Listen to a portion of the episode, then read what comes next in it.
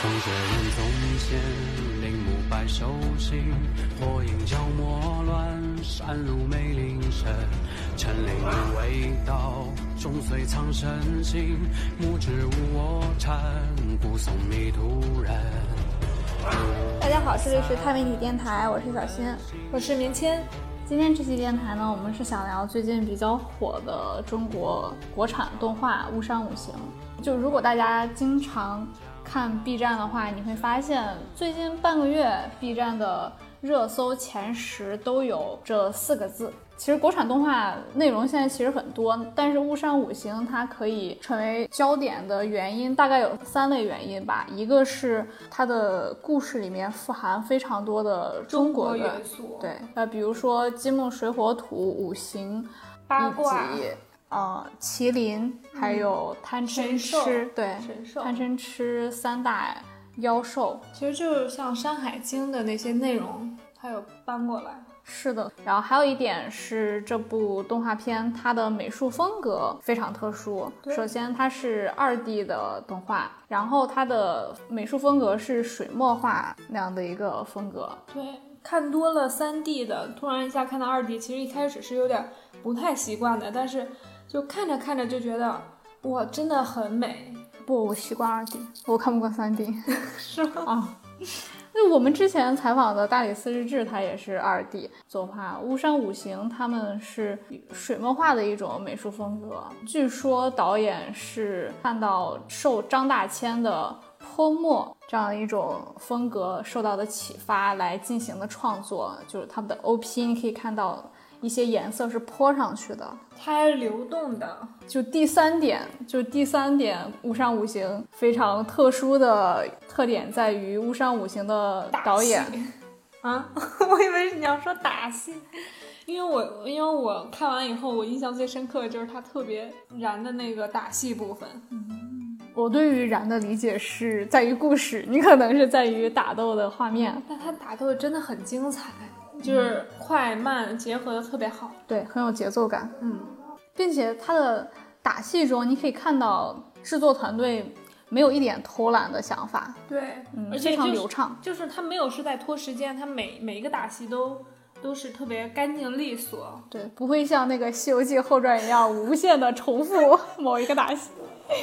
你刚才想说的是导演是吧？对。巫山五行的导演就是别家导演可能是对爆肝制作，但是巫山五行的导演那已经不是普通的爆肝制作了，而是 全程亲力亲为，对，就是人形哆啦 A 梦，身身兼十六个职位，嗯，所以嗯，我们今天在稍后也会放出我们与巫山五行的导演、巫山五行的联合出品人。巫山五行的原画师，以及美术监督、场景监修，以及片头曲的演唱者等等，身兼这么多职位的 一个人，灵魂老师。对，我们之后会放出我们与灵魂老师的采访音频。现在呢，我们就先给没有看过这部动画片的小伙伴们大概说一下，介绍一下，介绍一下这部动画片的一个故事。因为巫山五行并不是由漫画改编的。所以我们也只能从现在更新的动画内容来完善我们对于故事的理解。它目前是更新了三集，对，这三集是第一篇章，大概只是一个梦开始的地方，对，一个引子。嗯，那我们先给大家大概讲解一下吧。其实这个故事它发生在上古时期。上古时期，妖兽纵横，那我们弱小的人类很难生存。这个时候，一位神秘的道人分别授予了阴阳五行的特殊能力给金木水火土五个家族，来让他们抵抗妖兽。他们将妖兽驱赶到神隐雾山之中，设立结界。所以说，雾山五行这四个字，你非常简单，就是雾山，它其实就是故事发生的地点，神隐雾山。然后五行指的就是金木水火土。对他们把妖兽驱赶到神隐雾山之中，将他们封印了起来。但雾山之中还存在具有强大灵力的麒麟兽，呃，所以常常吸引那些想要提升妖力、突破结界的妖兽们。所以麒麟兽也和妖兽们一样，自愿被封印在这个巨阙神盾之中，就为了避免。免妖兽突破结界，所以说麒麟就自己把自己封印起来了，是非常的无私。对对对，但是这个时候，就一定要出现一点意外，对，就是这个火星使者，也就是主角之一。嗯，他为了救自己的母亲，私自打开了这个神盾，对对因为麒麟除了可以提升妖力，还可以提升给人治病，对给人治病，所以延长益寿。所以这火星打开了那个神盾的时候，这熊孩子，麒麟兽问他：“你为什么要打开？”他说：“找你借点东西。也是嚣张，”嗯，非常嚣张。所以然后两个人就打起来了嘛。就这一段的打戏就非常的精彩，就是在第一幕，对对对对，我大概有计算了一下，就当时好像这个打戏有四分多钟呢。那据说就是他们一般的打戏画动画里边，他们是一拍一嘛，就是一秒钟二十四张原画，然后在其中也有部分部分的打斗场面，他们使用的是一拍二，就一分一秒钟十二张原画，就所以大家可以想象背后的一个工作量。那他们打斗的时候，这个时候小麒麟它偷溜出来了。就是麒麟的孩子，嗯，偷溜出来就跑出去了，所以那个来到了这个肮脏的世界。其实后面的故事大概就是火星去，呃，就是五行去找小麒麟，然后跟人族、妖族之间发生的一些故事，嗯，这么的一个过程。然后这个差不多就是这个故事最开始发生的发生的一个事件就件。是整个故事的一个大背景。现在《巫山五行》的评分好像还蛮高的，对，豆瓣九分。九分了。嗯，现在其实才出了三集，就已经九分了。以上是我们我和棉签我们两个人，关于《雾山五行》的一个简单的介绍。对我们站在粉丝的角度上，对，嗯，其实我们也采访了灵魂老师。但是由于灵魂老师他现在不在北京，所以我们本期电台是通过电话连线的方式吧。嗯，接下来就是我们和灵魂老师的一个采访音频了。喂，能听得到吗？可以的。好好好，那我已经用耳机了，现在。好，那我们就开始吧，因为我们已经看过非常多的关于巫山五行的一些文章了，就是有没有采访过您，就都有这种文章，所以我们其实也了解了很多背景故事了。那这次呢，我们其实就想请领导来聊一些不一样的故事。可以，可以，你你问吧。嗯，首先就是前段时间我看微博上有很多人就是来推荐这部动漫，嗯，比如说嗯彭昱畅还有校长，他们都有推荐。然后灵魂老师当时看到这么多人推荐的时候是什么感受？啊，非常非常意外吧，非常意外吧，因为当时没想过，没想过自己的作品能够引起这么多大众人物的一种关注吧。嗯，因为之前其实我们自己在在做一些内部的一些对于片子的一些解析和分析的时候，我觉得可能能够得到一部分粉丝的一些一些喜爱和喜欢，没有没有想到能够走出这么这么大的一个阵势来。现在，嗯。嗯，那我们也看了，就是之前您的采访里边说，第一季共有八集内容，然后此次前三集是第一篇章，那接下来第二篇章咱们会有几集呢？这个现在还没有完全定下来，因为我们剧本在打磨嘛，可能有有一个有一些小细节还需要再稍微微微的调整一下。因为总的时长来讲，我们是做的蛮做的挺充足的，就是第二篇第二篇章，呃，应该的应该的篇幅肯定会比第一篇章要长一些。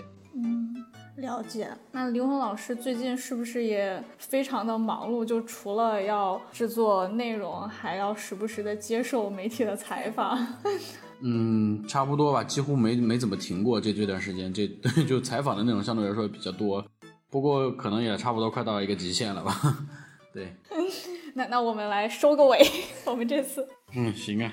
嗯，首先就我们很好奇《误伤五行》这个故事，因为它里面有非常多我们熟悉的中国元素嘛，比如说阴阳五行，还有人类与妖兽并存的上古时代。我们就很好奇，灵魂老师当时是在什么样的状态下，想要就这些设定来创造一个故事？嗯，其实最早的时候还是非常简单，就想做一个呃五行的东西，这是最初衷的一个想法吧。这些这些这个元素它，它在有一个底子，我们就会从这个方面去着手去思考一些其他的东西，能不能把这个故事完善一下。也是从五行这个出发点开始慢慢摸索的。那中间可能去翻阅了一些资料，嗯，去看了一些志怪小说，看了一些志怪的设定啊，然后还有一些翻了翻阅的一些那个古代的一些专门描写这种妖怪的一些小小的文章类似的东西吧，反正就看这些小东西看的比较多，然后拼就是通通过自己的一些理解去把它们重新的去用一种全新的方式去诠释出来。嗯，好像很多，我觉得中咱们中国的年轻人应该小时候都有幻想过，就是建立在金木水火土五行的玄幻世界，还有各种法术。就其中其实也有一些比较惯用的设定，就比如说火火型，它一般就是主角，对，开朗自信；然后水的话就是比较冷静，木的话就是比较温和。那林红老师，您在人物性格设定上也是按照这个路数吗？嗯，基本上肯定会按照属性的一些基本的东西去做设定。之所以选择火当这个主角，也是因为它在五行之中，火是不是属于一个常态的存在吧？它是需要被创造的。所以说，我觉得这一点是很契合一个主角的气质，所以说选了火这个元素当来作为呃我们的主角。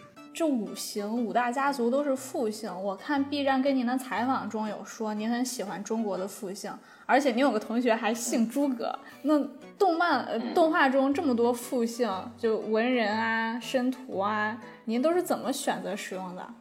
也是查阅资料的时候看到的吧，因为我们自己本身也也不会有接触到，身边不会接触到这么多复姓的。的一些朋友或者怎样哈，因为现在复姓留存率相对来说还是比较少的，大多都是去繁从简了，嗯，复姓有时候都改成单姓了，所以其实这是一个非常好的一种文化吧，我觉得其实非常酷，而且非常漂亮这些字这些复姓，所以想让大家能够能够体会一下那个那个感觉的这种文化的气氛吧，嗯，所以我就选择了很多呃复姓来当这个五行家族的这个设计。了解。那除了五行使者，还有一个比较重要的人物在前三集，就是苏小安。就我们很好奇，苏小安的这么多演绎都是谁想出来的？啊，那个大概是我们以前我我这边自己主导的一些东西吧，因为可能想做的稍微轻松一些吧，轻松一些，别要把人物个性拉的再开一些吧，所以是想把张力这个这些东西做的铺垫的稍微有一些。呃，更更放松一些的一个状态吧，所以就就就模拟出了这种效果哈。嗯，是我们看动画的时候，苏小安一出演绎，我们就笑的不行。哈哈，是是是。然后，其实除了火星，我对于村长八兄弟的老六这个配角印象最为深刻。我觉得。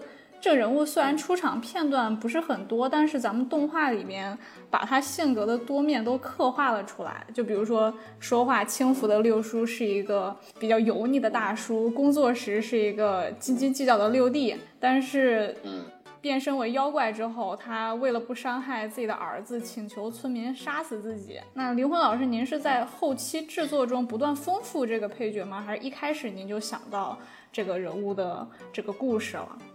嗯，对于我们动画制作而言的话，其实我们一开始的前期剧本是最好是全部确定下来的。我们后面能不动就不要去动，因为一动的话，其实对我们的制作成本来讲是一种非常大的损失和伤害吧。所以我们在前期剧本阶段几乎就把所有的东西和故事的雏形全部都定好了。我们可能会修改，但是修改肯定是极小的，都是一些微妙的小调整这样。因为动刀子，这个这一刀切下去，可能这一段都白做了，可能都得重新做。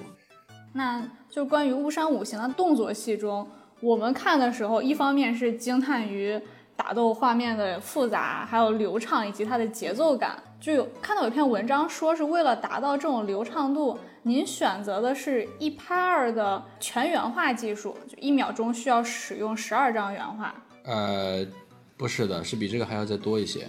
我们是全员化全帧满帧制作，是一秒钟二十四张。有一些战斗的片段，我们会用到一拍一的一个制作手法。大部分的动作其实相对来说都是一拍二的，相对简单一些啊。对，对于动作戏来讲的话，它可能嗯不会是从头到尾都是一种节奏的，所以我们会有一些改变，有一些是必要必须要付出比较多的呃绘画张数去把它这个动动动态和镜头表现得更好。那咱们。嗯，第一集开头的时候，火星五人跟麒麟兽的打斗戏大概有两分十秒左右。李红老师，就这一部分的话，咱们就是一秒钟二十四张原画，是吗？呃，不是的，也不是全部的，因为每一个镜头啊，它的节奏和它的绘画的感觉是不太一样的。嗯，所以我这边用的都是一些穿插的手法，嗯、不会是全部都是一拍二，也不会全部都是一拍一，是相互结合的去绘画的。了解，就是这样一拍一和一拍二的一种就结合，才可以有这个节奏感，是吗？嗯，对，是的。其实本质上来讲，就是希望能用最少的张数去表现最好的画面嘛。那但是有些时候，它的确碍于我们技术水平可能还是不太够，可能就是需要更加的去钻研、去细细致的去研究这些这些所谓的技巧。嗯那咱们这样的话，咱们工作量就会非常大。那灵魂老师，您还记得哪一场打斗戏咱们用的原话最多吗？呃，应该是最后一场吧。最后一场动作戏就是，呃，文人变成火形的一个状态和承受恐惧化为人形状态的那一场动作戏。对，那个第二段打戏是用了最多的张数。那林老师在画原画的过程中，就是有有没有发生什么让人印象深刻的故事？累的印象深刻。嗯，印象深刻可能就那一段呗，那那个最后一最后一段的动作戏份，我可能就是直接就切掉了二十秒，重新画过了。这这段其实对我自己也挺伤的，挺挺挺伤伤的，因为毕竟是做完了的二十秒，因为他那个工作量其实也挺大，也等于说这可能这两到三个月的时间就全部都浪费掉了，重新全部重做了。那当时是什么原因，然后咱们选择了重做呢？嗯，还是一个画面的表现力吧，和他们这个级别的战斗的水平和状态，我觉得是不太够的。嗯，纠结挺久吧，最后还是决定重新做，重新做一小段。还有一个就是除了呃法术，他们还用了人类与妖兽打架的时候用了咱们比较熟悉的冷兵器嘛。我看有文章说灵魂老师根据每个人的特点让他们使用了不同的兵器，就比如说六叔他用的那个，我不知道那是什么兵器，但我看着很像峨眉刺，就那样的兵器有原型吗？那个是把刀啊，它不是刺，峨眉刺是一根针啊。那嗯，没有说是一定会有原型，因为我的东西，嗯、相对来说是在有一些基础的情况下再去做的一些设计吧。你你要把它，你要把六叔的那把那两把兵器当做当做杀猪刀，我觉得也没问题，因为它长得也挺像的。嗯，那打斗的招式您就您都是从哪些作品中得到的灵感呢？这是一个累积的过程吧，因为从小到大看看的武术片儿比较多啊，对于一些动作自己也会去研究、去理解它的合理性吧，然后，呃，从中去做一些实际的一些演练。那我自己也能打，我就自己先演一遍吧，看看能不能做得出来。那做不出来，估计我也不会画。嗯哦，您您也会是吗？瞎捣鼓，嗯，瞎捣鼓。啊，那是不是嗯这种无法使用凌厉的冷兵器打斗场景更费时费力啊？其实都一样的，都一样，因为目的性不一样。呃，相对来讲，其实它从的设计思路上来讲，肯定是冷兵器会更更难一些，因为它毕竟贴近于现实系的一个一个战斗，比较先偏写实一些的。那后面的话呢，后面的一场战斗呢，它其实相对来说不是很写实，它是属于一种比较奔放创造型的一种东西。那对于设计上来讲，呃，我我觉得就是个人觉得是冷兵器上面会更难一点点。然后呢，从工作的复杂性和工作的难度性来讲，就是实际绘画的难度来讲，我觉得后面的戏份也非常难，嗯、都会有各自不一样的难点吧。嗯，我看到咱们第三集最后它有 OP 的制作花絮，因为我和棉签我们两个是对于美术就非常小白，一点都不懂，所以我们就很好奇，在那个制作花絮上，嗯，咱们好像是在流动的材料上勾勒的线条，就下面是水吗？还是什么？呃，那个叫做湿拓画，其实那个是我们直接拍摄下来的一个效果，嗯、并不是直接画出来的。我们画是画不出这个效果来的，那个那个只能是模拟真实拍摄的模拟的效果，只不过我们把它融合到我们的绘画当中去了，所以这些镜头是一个结合。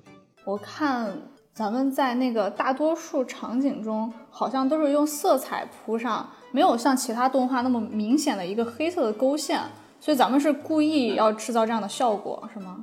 其实原画上是勾线了啊、嗯，是的，片尾这一块其实只是临时突然想到了一种一种绘画方式吧，然后我们肯定有别于我们正片的一些内容，呃，当然其实也是想表现出我们这个制作的一些难度和难点，嗯，并不是很简单的，只是只是铺铺色块或者这么简单。其实我们在做每一个场景的构图和构成设计都是花了很多心血的，嗯，包括最后这一场戏份难度也比较大，因为这个片尾的制作也比较大，因为我们都是一次性录屏录成功的，是没有修改的余地。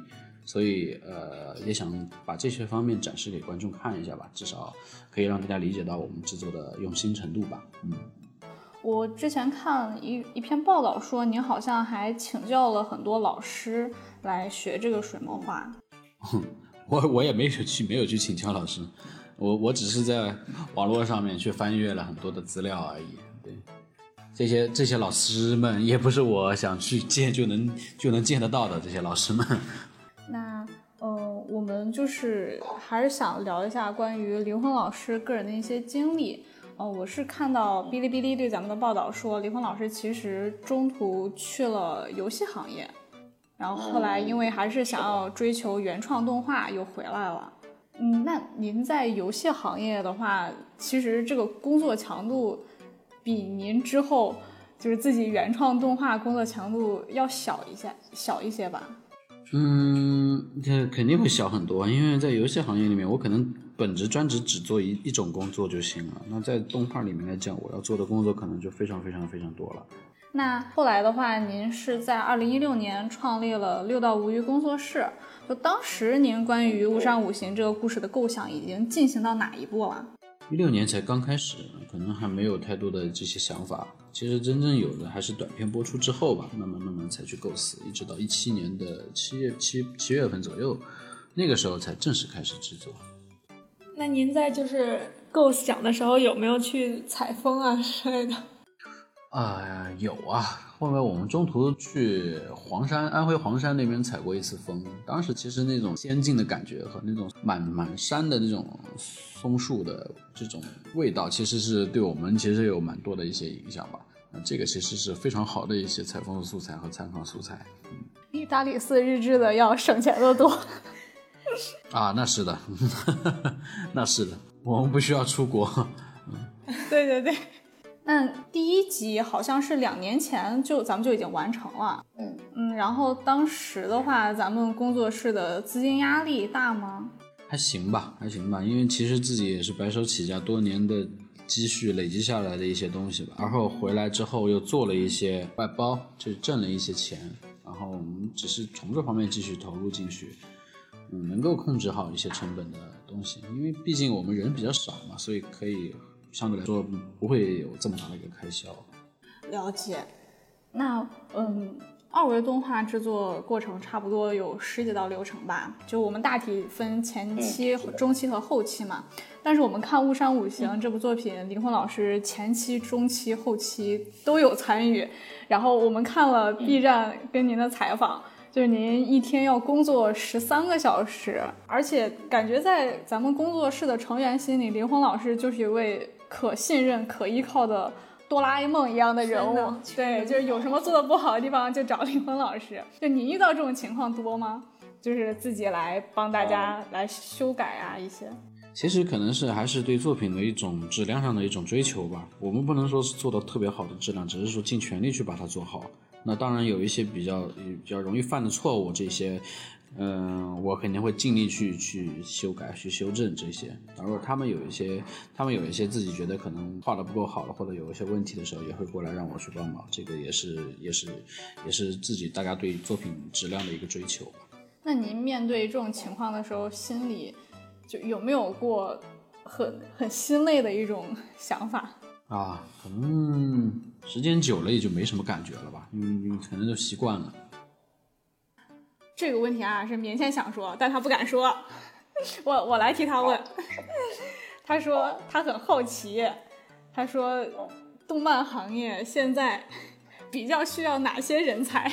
除了大家都比较了解的，比如说什么美术监制，还有没有其他比较有意思的职位？你说我们的动画吗？几乎都跟大家的所有所知所熟悉的一些动画公司的职位都差不多。啊，可能我们职位有些还会再少一些，因为我们人手的确不太够。你说最有意思的，可能是我们给他，我们给我们的宠物奶昔增加了一个动画监制的职位吧。它是一只猫，对，它没事儿就在我们员工的桌子上去去转一转、溜溜。谁可能那个桌上比较空一点，他就直接躺在他桌子上看他画儿，所以就给他做了一个监制的一个职位。那，呃，林红老师，咱们团队现在就是招人的门槛是必须要大家有国画基础吗？不是的，不是的，国画只是一种风格，这个不是基础，基础还是动画，还是得有，还还是得有动画的基础才行，不是国画基础。嗯，那他要是对于什么，就比如说水墨画这一点都不了解，他也是可以参与的。嗯，我觉得其实主要是他他的对动画的每一个职位啊，都因为职位很多不一样的嘛。就好比说我们的原动画师，那这一块其实对水墨要求并没有说一定会那么高，只是说他们，但是一定会对动画要求会比较高。所以每一个职位它都不一样。那你说，比如说场景师，那其实呃，我们的场景相对来说会有一些有一些有一些不一样的一种描绘手法，或者更就是融合一些水墨的东西，可能这方面需要它有一定的有一定的阅读量或者怎样，对。嗯，那在制作的过程中，您会要求大家说，你们多去看看哪些电影啊，或者说多去看看哪些武侠小说，您会有这种要求吗？这个没有，这个他们自己爱看啥看啥，我也管不着。嗯，之后您为什么选择跟好传动画联合出品？嗯，可能有好几个原因吧。首先就是，嗯，就是好传动画的老板 CEO 上游，他其实。就是对我的也比较信任我的一种创作和制作能力，嗯，从来没有就是不去干涉我的创作内容啊，所以这一点其实是我我跟他合作的一个必要前提条件吧，嗯，第二点就是可能我们对于动画的一些一些理念可能相对比较接近，那其实大家都有这方向的目标，我觉得就就合作就就挺好的。那其实我们之前也采访过上游老师，然后上游老师。对于怀佳佳导演，就是资金把控比较有意见，就比较严格。毕竟出品人嘛，那在咱们的合作中，就是有过这方面的讨论吗？就是在这个成本这个问题上，是不是你们两个人的想法还比较统一？嗯，对，相对比较统一吧。这块我也会去学会去控制，我们就是合理的计算这些东西。我没有，我没有说怀佳佳不合理啊，千万不要乱带节奏。没有，怀老和上游老师就是相爱相杀的那种关系。嗯，是的，是的，是的。然后就是因为我是看资料说，咱们出品《误伤五行》其实是这个成本是来自于投资嘛？那您在制作的时候会不会比较担心，就是这个投资可能？嗯，达不到想要的效果。